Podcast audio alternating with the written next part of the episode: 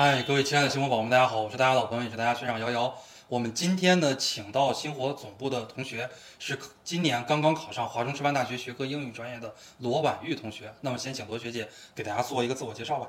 嗯，好的。二二的考研的宝宝们，大家好，我是去年星火学院也是，呃，应届上华中师范大学学科英语专业的徐姐。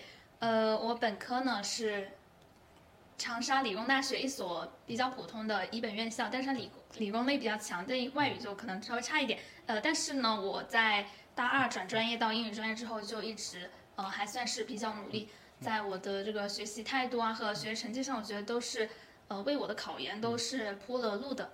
是的，罗学姐呢也是一个非常优秀的一个学姐啊。我们那天吃海底捞的时候，我们也私下有交流。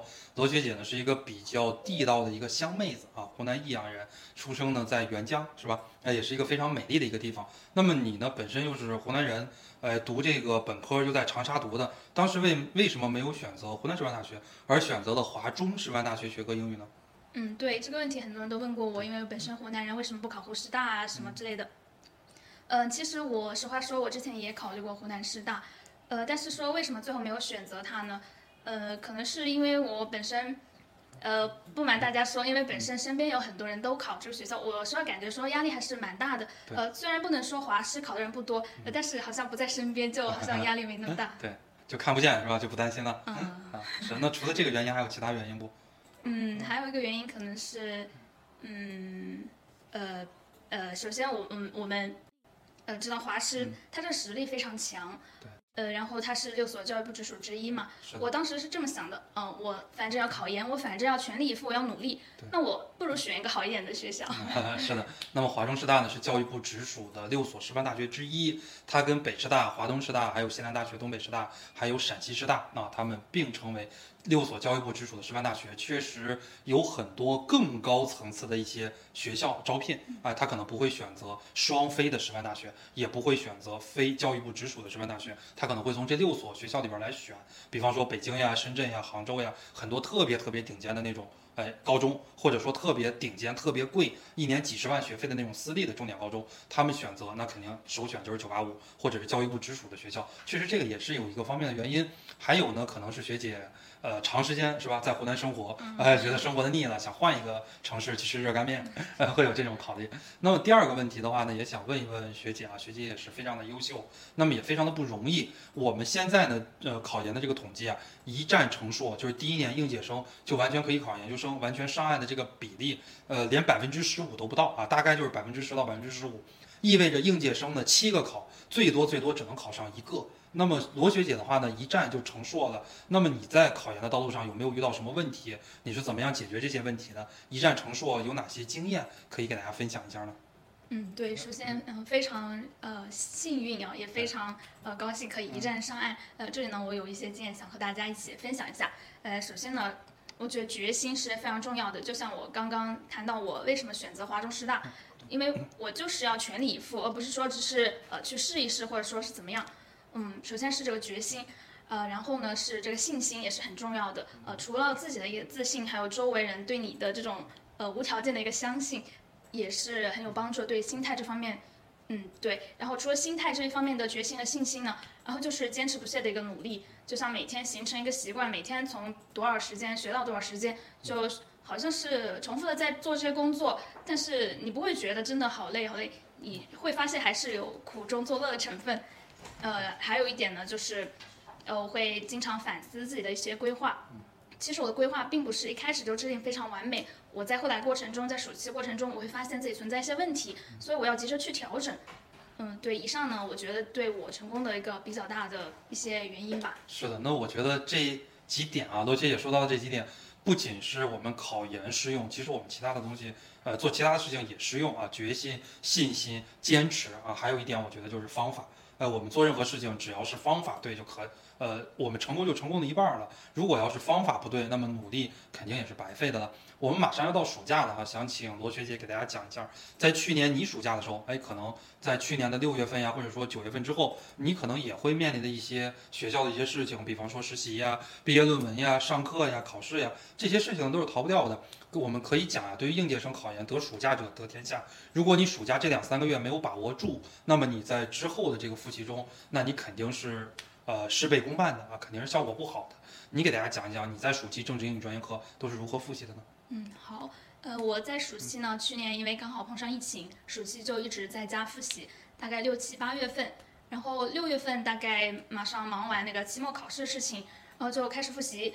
首先呢，这个时长我想说一下。首先关于时长，呃，很多人都说时长没那么重要啊、好像觉得每天盯着自己花了多少时间就反而会忽略这个效率。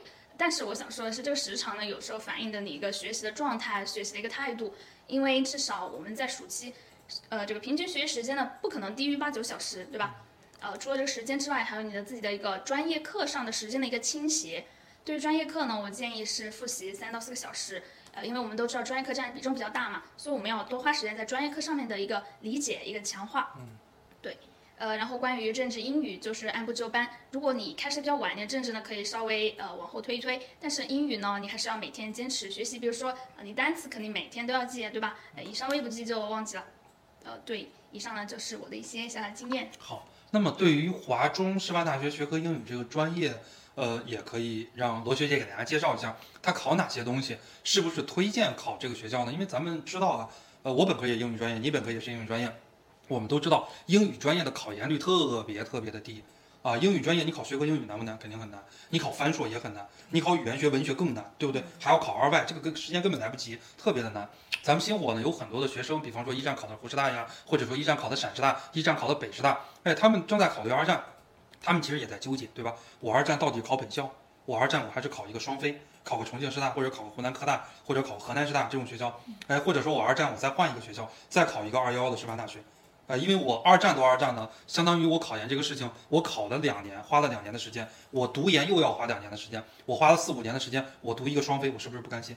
啊，有很多的同学他都有这样的一种心态，所以呢，我们也希望很多的同学可以了解华中师大学科英语，最后考研的时候可以选择华中师大学科英语。那么罗学姐可以给大家简单的介绍一下。